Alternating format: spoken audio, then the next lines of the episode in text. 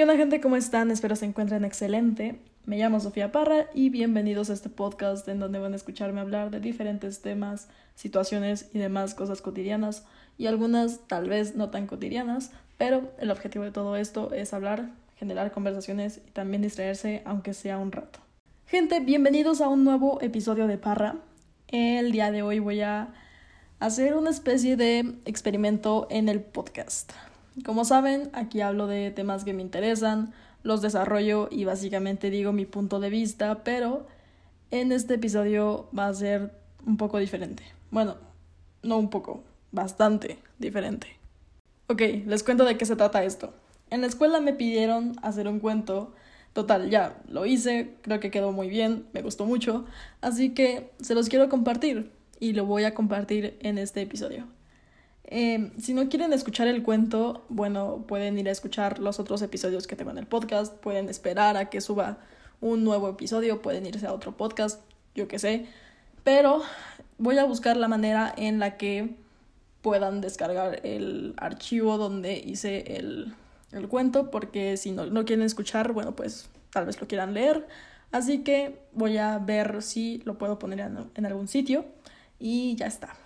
Antes de empezar, quiero decirles que en efecto el cuento está completamente basado en mi rutina.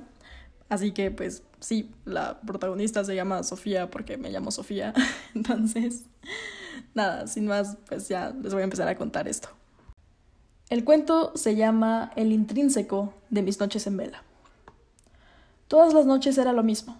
Terminaba mis pendientes, o al menos los que consideraba prioridad. Me dedicaba a ordenar mi habitación y después de tomar una ducha, él llegaba. Siempre y sin excepción, mi estimado insomnio. Había veces en las que me hubiera gustado que no llegara, pero muy en el fondo no me sentía completa si alguna vez me dormía antes de las 2 a.m. Lo que antes me frustraba, eventualmente se convirtió en rutina.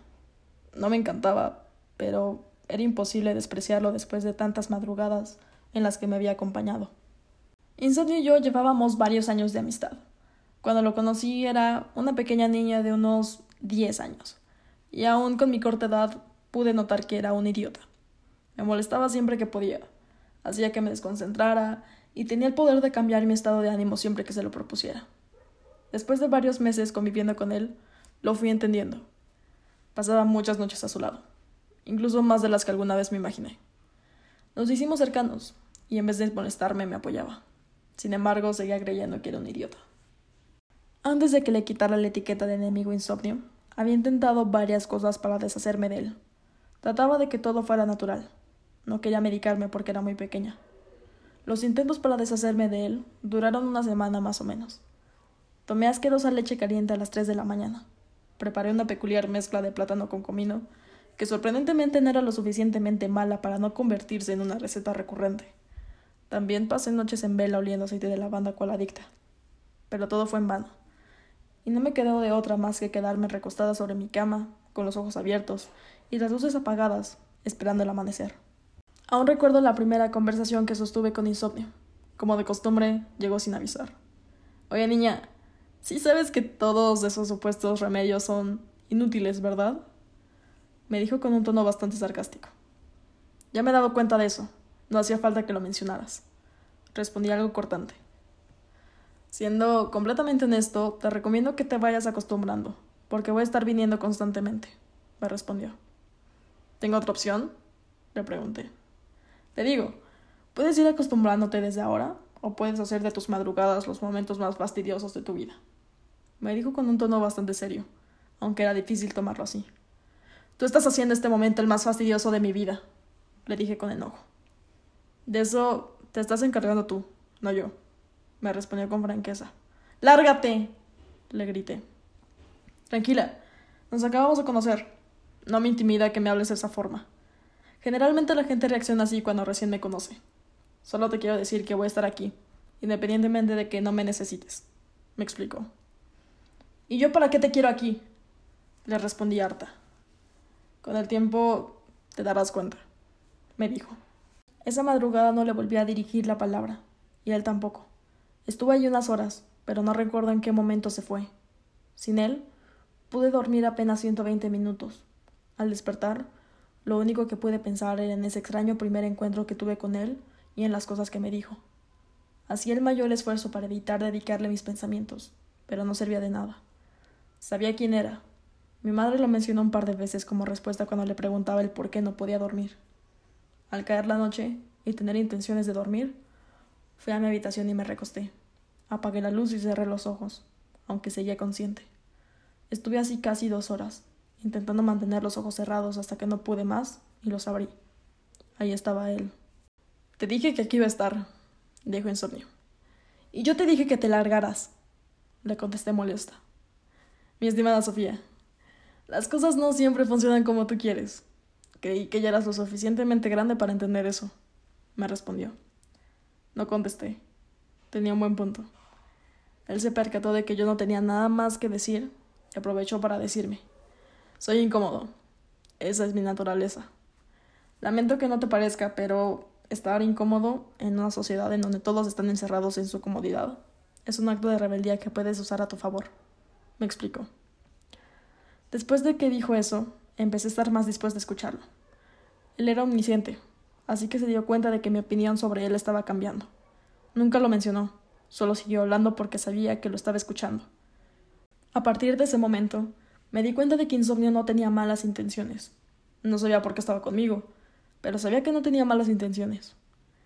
El tiempo fue pasando y cada día me llevaba mejor con él, aunque fue un proceso que tomó un buen rato. La hora de dormir se convirtió en todo lo contrario, ya que era la hora en la que mejor funcionaba mi proceso creativo. En vez de gastar tiempo durmiendo, podía ser productiva y a la vez estar acompañada de mi buen amigo.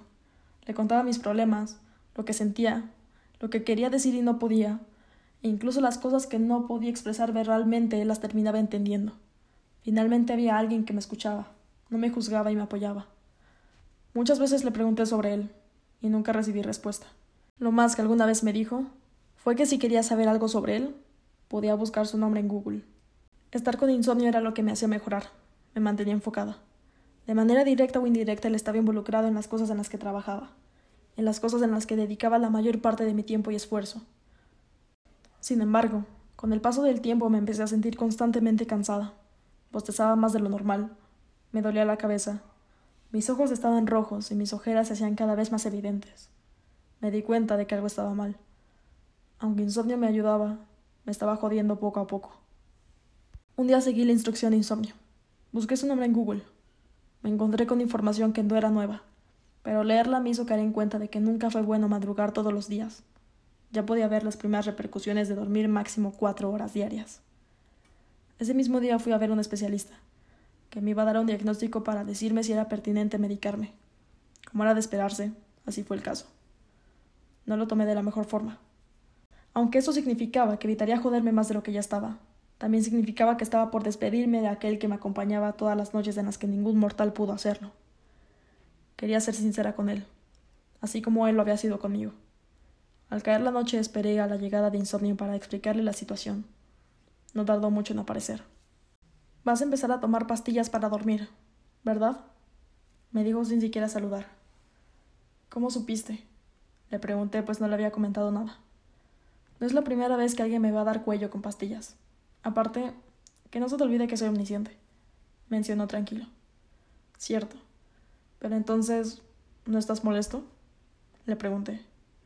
Mira, hay muchas más personas a las cuales mantengo despiertas.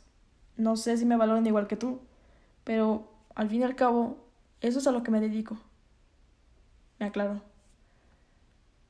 Pero ya no vas a venir, le dije preocupada. ¿Cuándo vas a empezar a tomar las pastillas? me preguntó ignorando lo que le había dicho antes. Mañana, pero dije con voz quebradiza, hasta que me interrumpió. Mañana espera que aparezca, me propuso. Está bien, le contesté. Nos vemos mañana. Se despidió sin decir más. Me impresionaba que estuviera tan tranquilo. Estaba preocupada al pensar en las consecuencias de tener que despedirme tan abruptamente, el que me hizo mejorar en muchos aspectos. Casi llegué a olvidar que era porque me estaba perjudicando. A la madrugada siguiente, Insomnio apareció por ahí de las 3 a.m. y me dijo: Bueno, te dije que con el tiempo te darías cuenta de que me querías aquí. De todas formas, Entiendo que es por tu salud. Anda, tómatela. me dijo sonriendo mientras señalaba el frasco de las pastillas. No dije nada, y una vez más le hice caso insomnio. Abrí el frasco con las pastillas, saqué una y me la puse en la lengua. Tomé un trago de agua y cerré los ojos. Esas pastillas pierden efectividad con el tiempo, me dijo. Al abrir los ojos, noté que se había ido. Esa madrugada fue la primera vez, en más de tres años, en la que caí dormida en menos de cinco minutos. No sé cuánto tiempo ha pasado desde que vi por última vez Insomnio. Sé que esperar no sirve de nada, pues aparte de idiota, él también es inoportuno. La realidad es que solamente espero con ansias el momento en el que regrese el intrínseco de mis noches en vela. Pero bueno, gente, ese fue el cuento de El intrínseco de mis noches en vela. Con esto concluyo este episodio experimental del podcast. Espero que les haya gustado. Díganme por favor si les gustó para pues tomarlo en cuenta y chance y de vez en cuando nos armamos unos episodios así. Si no, pues también díganme y, y, también lo tomo en cuenta. Pero sí, tal vez algún día, y estoy, sí, yo creo que sí, algún día haré una, un episodio hablando del insomnio, pero más como tema. Y nada, hay que recalcar que el insomnio eh, para mi persona pues no se ha ido, este es un cuento, pero hay partes reales, hay partes ficticias, pero pues es parte de.